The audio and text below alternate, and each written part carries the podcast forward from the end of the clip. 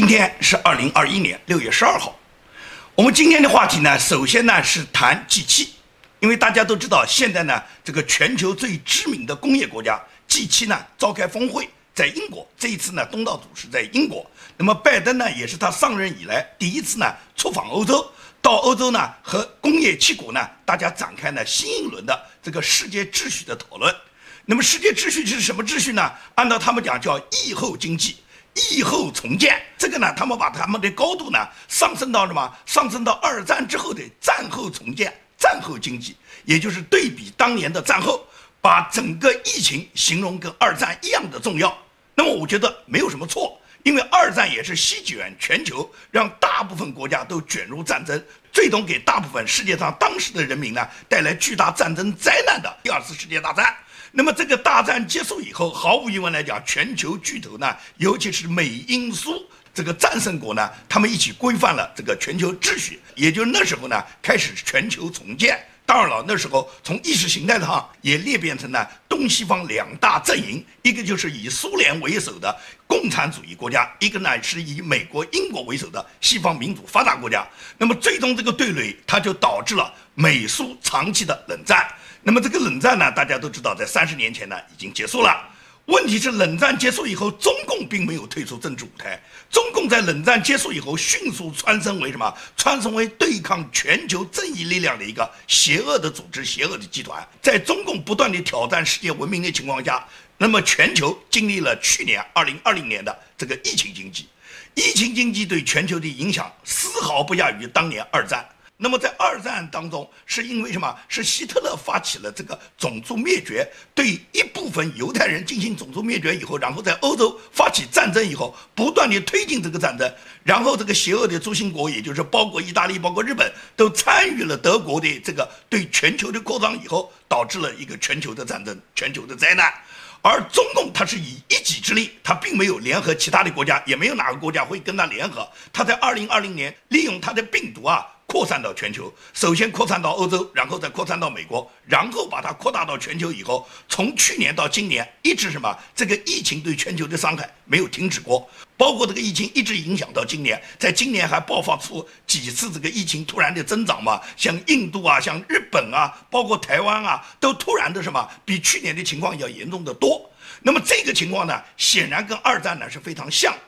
本轮 G7 呢，正好就是在什么，在疫后重建，也就是欧洲国家和美国呢，现在这个疫情呢，已经大大的克服，比去年要好多了，但是没有结束。目前来讲，是一个是推广疫苗，也就是拜登现在答应美国又采购了五亿支疫苗，输送给世界各国，也就是帮助大家通过疫苗来克服疫情。同时有一个疫后重建的问题，那么疫后重建就是本轮 G7 他们重要的话题。但是你看到机器上这些老弱病残这些所谓的世界领袖，你根本就没办法去想象，像他们能领导什么全球就疫后重建。拜登嘛是七老八十，话都讲不清楚，可以讲老年痴呆症，走路都快要跌倒了。这就是美国领导世界的形象。那么至于英国首相约翰逊，我看基本上就是个半疯子，根本没有什么韬略，而且呢跟中共呢一直是眉来眼去的。至于德国总理默克尔和法国总统马克龙，这两个人是一贯出卖欧洲人民利益，一贯跟中共勾结，同时什么不断的是表面上迎合美国，然后背后处处跟美国完全是背条心，跟美国穿小鞋的，这就是呢德国和法国。那么至于意大利的那个总理就是陪衬了。而小土豆呢？小土豆这个人历来就是跟中共可以讲是勾兑的非常紧的。表面上他要抗击中共了，哎，喊着大家你们一起帮助加拿大。实际上小土豆屁本事也没有。也就是加拿大在小土豆的领导下，可以讲加拿大无论是从他的政治经济和他自己作为一个国家一个独立国家的人格，他完全丧失了。所以小土豆领导加拿大，实际上是葬送了加拿大很多政治利益的。唯独一个日本，但是日本的菅义伟可以讲他的领导力和他在全球的影响力比安倍要差得多，所以你看看，这就是 G 七。工业七国的领导人，那么外加两个欧洲的欧盟的领导人啊，一个欧盟的领导人，那个女领导，也就是冯德莱恩，还有一个欧盟的秘书长米歇尔，也就是这九个人一起参加了这个机器会议。整个机器会议讨论的是疫后重建，尤其是拜登呢提出了一个抗衡中国“一带一路”的方案。这个“一带一路”的方案，抗衡中国“一带一路”的方案是什么呢？就是拜登提出了一个 B3W 的方案。这个 B3W 方案，它实际上就跟“一带一路”非常像。也就是拜登号召工业七国、全球发达国家我们这些国家里面的所有的私营企业，也就是利用私营经济来投资，投资类似于中共这个“一带一路”推向发展中国家的，也就是给发展中国家建设各种基建工程。普通的这个基础工程，这些基础工程主要是包含当地的码头啊、机场啊、高速公路啊、当地的轻轨啊、高铁啊，也就是当地的各种基础建设呢，通通呢由发达国家这个 B3W 来帮助完成。也就是你们不要依赖中国的中共的一带一路，因为中共的一带一路呢，除了呢从经济上面要捆绑上，让你们呢就是付不起的这个财务负担，也就是你们大量的债务欠着中国的嘛。第二个，政治上完全被中国控制，也就是你们接受。受了中共对你们的资助，接受了一带一路，在政治上你完全就要跟中共靠拢，在国际上所有的事情都按中国的这个指挥棒在转，这是中共呢，它推行一带一路呢，它最重要的一个目的。而美国推出的这个 B3W 呢，就是我们同样完成跟中共一带一路帮助你们建设基础工程的这个工作，也就是你们所有发展中国家，你们需要基础建设，那么。工业七国里面的所有私营企业，这些大型的私人企业建设集团呢，就投入巨资来帮助你们建设你们国家的基础工程。那么在这个过程中，不会让你们捆绑上过重的债务，更不可能在政治上捆绑你们。政治上你们独立自主，你们想支持谁就支持谁。这是呢，拜登对抗中共的一带一路推出的这个 B3W 计划。这个计划呢，工业七国呢，大家都是赞成的，大家也都认为，在疫后重建的过程中呢，推行这个计划有利于呢，就是工业七国呢能扩大他们的市场，扩大他们自己的投资方向，把这个被中国占领的这一部分“一带一路”的这些发展中国家、这些穷弱小的国家呢，这些资源和这些市场呢，那么工业七国能够伸进去跟中共抗衡，这个呢都是理论上讨论。也就是拜登，你可以看他执政已经快半年了，拜登执政这半年来，他提出了无数的口号，无数的要打击。中共无数要战胜中共，在国内也发展巨大的这个基础工程，也就是拜登通过了很多这个国会的议案，这些议案呢都要求拨款呢，都是一拨就是几万亿，讲起来是要在美国推行美国的基础建设工程，然后对抗中共，同时发展美国的科技，发展美国的科技领先，在科技上面绝对防止中共再来盗窃。这个拜登呢讲的都非常好听，通过的议案你看看也是那么回事，问题执行呢？关键是看执行啊，也就是有什么行动力的方案，真正打击到中共。拜登这么执政的半年来，我没有看到拜登出现任何一个议案是真正打击到中共的，只是什么嘴巴上口号上讲的都非常好听，让你看到这个议案呢都很鼓舞，觉得这个议案一出来以后，如果是这个议案能落到实处的话，对中共肯定有打击的。问题是落不到实处，没有任何一个具体行动方案。都是口号式的方案，口号式方案哪个不会喊？比方说打倒共产党，喊了七八十年了，打倒共产党，共产党倒了吗？一定要有具体的方案来推动，把共产党推翻的这个具体行动方案。比方说，当年我们八九六四六是大规模的集会、大规模的群众抗议，这就是推翻共产党的一种行动方案。包括香港的反送中，反送中运动也是通过香港民众他们不畏强暴，不断的聚集以后，然后向中共这个专制政权不断的发起进攻，这也是对中共具体的推翻共产党的一种具体行为。美国作为全球领导力国家，作为全球实力最强的国家，无论是国防、科技、经济，美国都是全球最强大的国家。美国要想推翻共产党，要想打倒共产党，美国是绝对有这个能力的。关键就是要落到实处，要做出一个具体的对共产党有打击的方案。在这一点上，为什么？川普总统在他就任的时候，他出台的一系列的方案都直接在行动上打击了中国。比方说，撤销休斯顿大使馆，撤销休斯顿大使馆，这是不是具体的行动方案？把休斯顿大使馆一撤，所有的大使馆人员被赶回中国，这对中共来讲可以讲就是沉重的打击。而且禁止共产党员入境美国，这个也是在川普总统和蓬佩奥他们在执政期间，然后通过的，也就是美国海关是不允许共产党员和共产党员的直系亲属移民美国，在美国获得美国绿卡，在美国获得美国移民身份的，这也是川普总统他们当时对中共出台的行之有效的打击手段。那么拜登有什么呢？拜登一样没有，拜登嘴巴上喊喊。所以到了这个时候呢，美国很多一些国会议员就坐不住，他们马上就提出了一个对共产党有实实在在打击、立即可以见效的方案。那么怎么见效？也就是我们昨天看到美国德克萨斯州共和党议员叫查尔斯·罗伊，他在星期五呢，他就提出了一个主要的法案。这个法案主要是要求什么？要求美国是禁止中共党员和党员的直系亲属呢，可以在美国投资美国的不动产。投资美国的房地产。绝对不允许中共党员和中共党员的直系亲属在美国购买美国的房产。简单一点讲，就是在美国不能买土地，不能买房产，不能在美国买任何不动产，什么买个游艇啊，买个码头啊，在美国都不可以。这是这个德克萨斯州共和党的议员呢，他提出的新的议案。那么这个议案一提出以后呢，就是具体的落实到打击中共的一个手段了。这个手段是非常重要的，因为如果是不允许共产党员和共产党员直系亲属到美国来投资的话，那么共产党的大小官员他们再也没有把资金输送到美国来的可能了。那么唯独就是大家都在问。以前投资的怎么办？因为现在在美国有大量的这个美国的房地产、美国的不动产都是共产党员来投资的。所谓共产党员，上至中央总书记习近平，下至普通的共产党员，他都在这个范围内啊。也就是共产党的高官，没有哪一个人不是党员嘛。这些人在美国买的房产。都涉及到这条法案，就是这条法案不允许共产党员和他的直系亲属投资。那么在这种情况下，具体打击的话，尤其是已经购买的这部分房产怎么办？按照美国几个议员现在提出，就是说好办得很。现在我们正在等待最终确定，就是武汉实验室输出的病毒给全球造成的疫情的影响。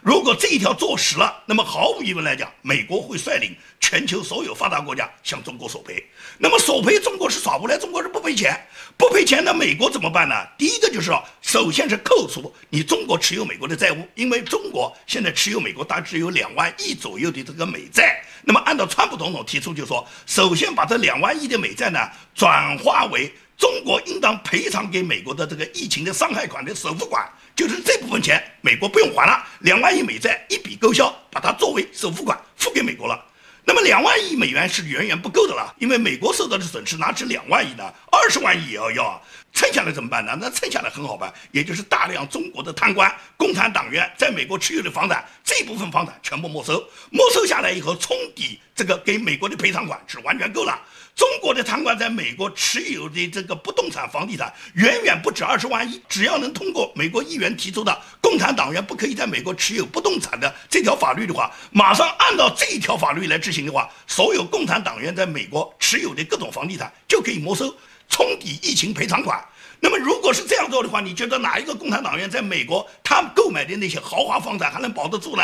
完全可以像中国一样嘛，也就是 FBI、美国中情局、美国移民局都可以设立举报网站嘛，然后给那些举报人给他们奖励嘛。所有共产党员和共产党员直系亲属以他们名义投资的房地产，通通在规定时间里面就被美国没收了。大家都知道，所有房地产都是实名登记的，谁的房产不登记在自己的名下？因此来讲的话，根本不存在这些房地产最终没收你就冤枉了你，只要能证明你是共产党员就行了。那能不能证明你共产党员？大家举报啊！只要是有举报人举报了，坐实了你这个是共产党员的这个房地产，那对举报人就可以给奖励，奖励的金额可以按照百分之五到百分之十，就是这个房产价值的百分之五、百分之十奖励给你。只要你证明这个房产是共产党员或者共产党员直系亲属的，那这个房产最终就被美国国家把它没收了，把它作为灾情赔偿款。如果这么一干的话，也就是中共灾情之后应当给美国赔偿的，比方说二十万亿，那很轻松的就可以做到。而中国大小官员这些共产党员，他们在美国购买的这些豪华房产，通通被美国查禁和没收以后，你觉得共产党的官员还会跟着党干吗？因为不光是美国会没收嘛，所有世界上发达国家都会没收嘛。也就是这些跟着共产党干了一辈子的人，把所有钱都转到国外的，而在国外绝大部分都是购买豪华房产、豪华不动产的这些人，他们的财产等于被西方国家、民主国家就没收了嘛。而且美国还会公布收了谁的房产。收了谁的房产一公布以后，纪委还来找你，纪委还把中国这些贪官送到监狱里面去。这样一搞的话，也就变成了共产党。你说不垮，还有谁垮了？百分之百垮了嘛。所以说这个方法非常好。美国共和党的这个议员查尔斯·罗伊，他提出这个议案，只要在美国一通过以后，那百分之百可以造成叫裂变式效应，也就是美国只要这么去做。啊，只要美国按照这个法律这么去做，而且非常好操作嘛，因为所有的房地产在美国都登记的清清楚楚，把这一部分中国人购买的这个房产，因为中国人的名字和外国人的名字完全不一样，只要是这种汉语拼音拼出来的名字，把这些所有房产一列，然后证明这些人里面哪些是共产党员，哪些是非共产党员，那么只要证明你是共产党员，只要有人举报，只要坐实你确实是共产党员的话，那百分之百你的房产就被没收了。至于美国是否能掌握你是共产党员，曾经我在节目里面介绍过，光上海一个在网络上泄露的整个上海他这个组织机构的这个名单，就已经把上海的所有共产党员的名单已经暴露在互联网上。那么上海这样做，全国哪个省不能这样做？所以说，根据美国中情局掌握的情报，你只要加入过中国共产党，你只要在党内登记过。那么组织名单上有你，你就逃不掉了。等到美国来没收你房产的时候，你除非能够自证，你肯定不是共产党员，你能拿出这种证明，你拿不出来以后，美国就是可以没收掉你的房产。大量的这些不动产和房产没收以后，就导致了共产党员在美国所有的资产和在西方发达国家的资产，通通呢被西方国家呢以疫后赔偿款呢通过法律呢就没收了。那么这些人在海外已经没钱了。在国内呢，在国内捣鼓的钱呢，大部分是给他们藏到海外的，藏到海外的这部分资产已经没有了，继续跟着党国混嘛？那党国就要看你是否忠心了啊！那你这个是党国就已经捏住你很大的把柄了。你跟党国跟你的上级领导关系能搞到那一步，他们确确实不准备去宰杀你，那你可能能混几天日子。但是，一旦党国想修理你的话，那你在国外海外的房产。那个房产里面巨大的金额，你就要跟组织长说说清楚，这个钱哪里来的？房子什么时候买的？你买这个房子那么多资金怎么到海外的？在这种情况下，基本上来讲，跟他过去讲的话肯定都是谎言了嘛，肯定他过去跟组织长交代都是假话嘛，他从来都是隐瞒组织长他在海外藏有巨额资产的嘛，现在全部出来了嘛，因为这些资产被美国一收，美国会公布的嘛，一公布以后，互联网上都查得到嘛。等到这时候，共产党就可以把那些大小官员依据你们在海外藏匿资产的这一条罪名，就通通可以把把你们送进监狱。到了这时候，共产党大小官员可以讲就如坐针毡，还怎么混呢？到了这一步，基本上共产党从上到下的官员他们都扛不住了。除了他们自己财产被查抄，纪委随时要抓捕他们，那么党国执政的基础就动摇了。因为共产党所有跟着党国混的人，都是为了在党国里面捞好处的，到最后好处没捞到，还反而要弄得要去监狱。到美国嘛，到海外嘛，海外被限制，也就是共产党员还不能入境，还不能办理签证，也就是逃到西方国家没机会了。在国内嘛，在国内惶惶不可终日，纪委随时来捉拿，随时会把你送进监狱。好不容易贪了一身的钱，最终什么老婆跟别人跑了，女儿跟。别人睡了，财产被查到了，本人进了监狱了，还要天天喊习近平万岁，这个日子还怎么过呢？所以到到了这个时候，共产党它内部基础就乱了。因此，通过这个方法就完全可以嘛颠覆共产党。我觉得美国只有出现像共和党议员提出的这样的议案，实实在在的行动，然后对共产党才能促成加速它的崩溃。美国议员提出的这个议案呢，让共产党呢根本没有办法还击。因为你看啊，中共呢现在搞出了什么反国外制裁法？他搞的这个反国外制裁法，他根本就没有什么具体内容，他只是表面上面向美国表达了一个，就是你制裁我们，我们也制裁你们，也就是从形式上面、从口号上面鼓舞一下中共小粉红的人心，让人家觉得你制裁我，我可以制裁你，以牙还牙，这是中共一贯的策略。但是呢，现在美国如果出台的是没收共产党员在美的这个不动产的这个议案的话呢，共产党没办法还击啊，因为找不出任何美国人、美国政客、什么美国共和党员、美国民主党党员，他们有资产存在你中国的，在你中国购买了什么不动产，你可以去没收他们的资产的，没办法还击啊。再说。疫情给美国造成的损失，是你因为疫情扩散在全球，给美国造成了重大损失，人家要求你是疫情的赔偿款啊！你现在要给美国赔钱啊？那共产党肯定是耍无赖不赔啊！不赔美国就制裁你哇！也就是你不赔，那么我们有办法让你赔，先把你们中国持有美国的这个两万多亿美元的这个债权把你抹消了，把你算是冲抵美国给美国赔偿的疫情的首付款。那么当然不够，不够呢，再没收你们国家共产党员在美国持有的巨大的不动产、土地啊、房产啊、码头啊，包括共产党有一个退役的军官在德州都买了非常多的土地，连飞机场都造起来的，这个通通都可以没收嘛。也就是对共产党员下手以后，基本上中共他所有的海外的势力，在海外扩充的所谓政治势力就全部土崩瓦解了。所以美国这条是非常有效的。因此这一条法案出台以后，对中共是实实在在。给予全面性的打击，那么拜登政府呢？他可以讲，这么执政半年多来，他们对中国呢形成的各种方案，只是口号式的、嘴巴上式的，看上去好像多么重要，看上去好像多么鼓舞，但是实际上呢，没有落到实处，没有具体的打击到中共。而这个德克萨斯州这个议员，他提出的这个法案，是实实在在能够一下子就打中中共，让中共疼的，而且是对中共摧垮中共这个黑恶组织是完全有作用的。中共从二零二零年，也就是武汉疫情开始啊，它基本上来讲，先用疫情就是扩散到你们国家，给你们国家当地造成巨大的灾情的痛苦，也就是这个灾情过来，经济肯定第一个是被摧垮了，也就是当地人民都不能上班了嘛，因为灾情来了嘛，大家都躲在家里面嘛，不上班，大家就都没有收入，没收入，那么政府就要拿钱出来补贴，而政府能有多少钱补贴呢？再一个，疫情的感染就会导致人心恐慌。那么，相当一部分年老体弱的人扛不住疫情的感染，他们本身还有一些年老疾病，很多人就死掉了吧。所以说，这种情况，中共它扩散以后，对于任何一个国家，只要疫情影响的国家，它这个对人民的心目中造成的这种恐慌心理和这个心理上的巨大的打击，是让每个国家都受到巨大的伤害的。在这种情况下呢，中共呢又来搞一个疫苗外交，他不断的就推广他的疫苗，谁跟他关系好的，谁跟着共产党跑的，谁帮助共产党在国际舞台上面支持共产党邪恶政策的，他就给你点疫苗。而很多这些穷国家、这些中小国家，他们对疫苗是一种迷信，他们认为共产党的疫苗真的有用。其实中共的疫苗到哪个国家，不但是对那个国家它的灾情解决没有根本作用。而往往是打了疫苗的国家，他们这个受感染的影响一点都没有减少。问题是疫苗这两个字呢，对你非常有吸引力。很多人呢，就是为了追求疫苗呢，也就认为疫苗真的有作用。其实这个都是心理作用了。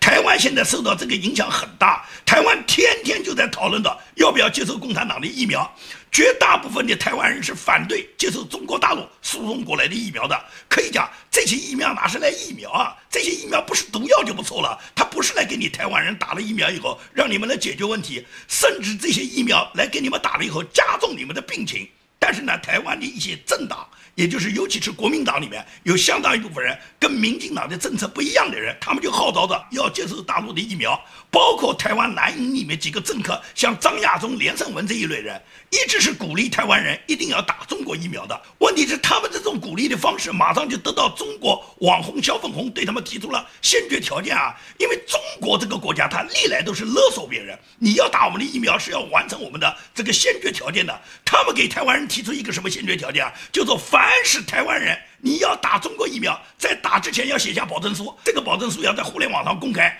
要承认你是中国人，你永远不叛国，永远不背叛一个中国，这是小粉红对台湾的一种勒索。但是这个前提条件呢，对于台湾蓝营政客，比方像张亚中、连胜文等人呢，可能也是他们的初心，他们也希望永远不叛国，他们也希望跟共产党混，这是典型的中国大陆、中国粉红和中国共产党他们对台湾人民的勒索。这种勒索是给台湾施加压力，不光是这些政客们在呼吁，明星也是这样啊。大 S 她本来先放出一个要跟她的老公汪小菲要离婚，让别人认为是他们感情问题，认为汪小菲是个假少爷，是鬼混了这么十年，欺骗了大 S 的感情，认为他们之间婚姻破裂是这么一个原因。现在大 S 这两天她一反常态，她现在去怪打疫苗的问题了，怪蔡英文了。他在他自己的微博上去骂蔡英文，他说首先要解决这个台湾打疫苗的问题，也就是他反对蔡英文阻止中国大陆的疫苗进入台湾。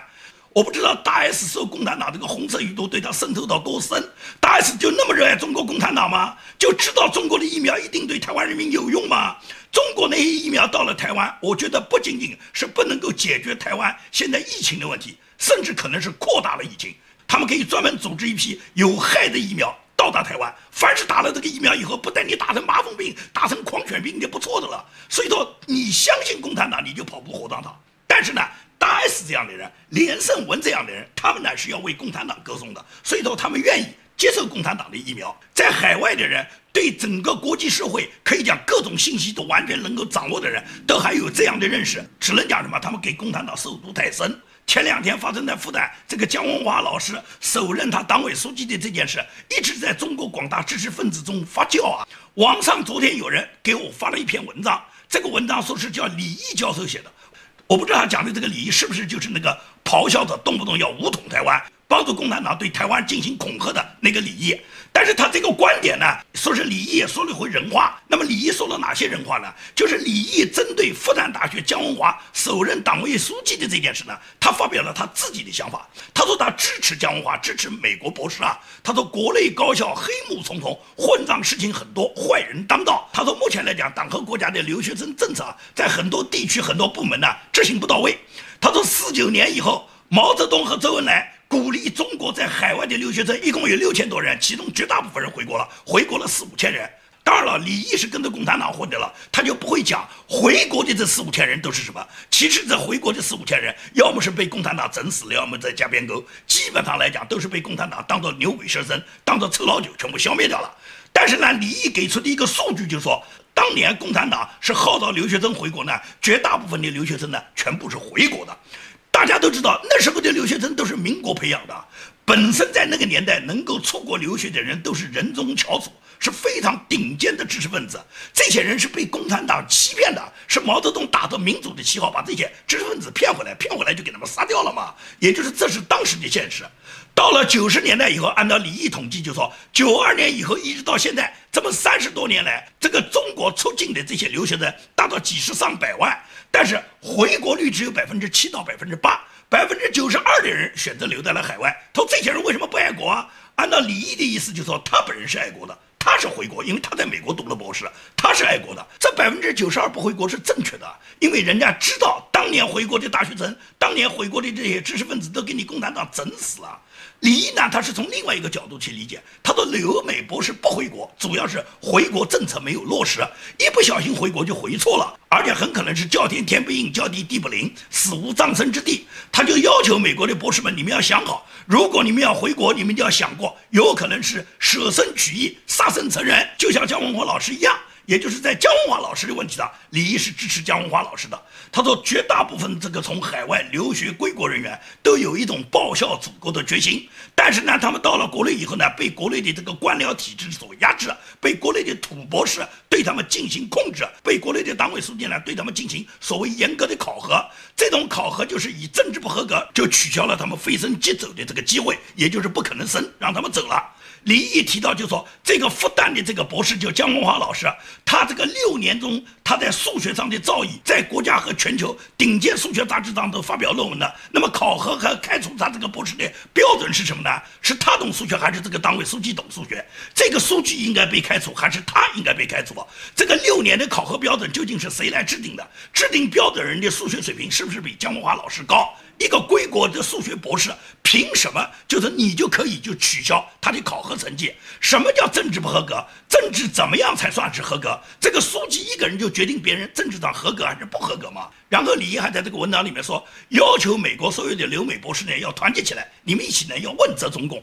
要问中共为什么不能落实归国博士的待遇？而且归国博士你们给了他们什么样公平竞争的机会？为什么这些土博士和当地的这些党委书记和当地的这些政工人员，他们都反而是终身制，而归国的海归博士反而是变成了六年飞升即走的临时工？在这种情况下，怎么解决这个问题？所以李毅这篇文章呢，你可以看里面有正面积极的观点，也就是号召海外博士要联合起来，要问责中共嘛。而且为姜文华博士是打抱不平的，认为姜博士的水平他远远到了可以升的地步。谁来考核他？你有什么资格来考核他？你考核他的水平是不是比他高？应该走人的究竟是姜博士，还是他这个党委书记王永珍？所以呢，李毅呢在这个文章里面呢提出了这些有价值的观点。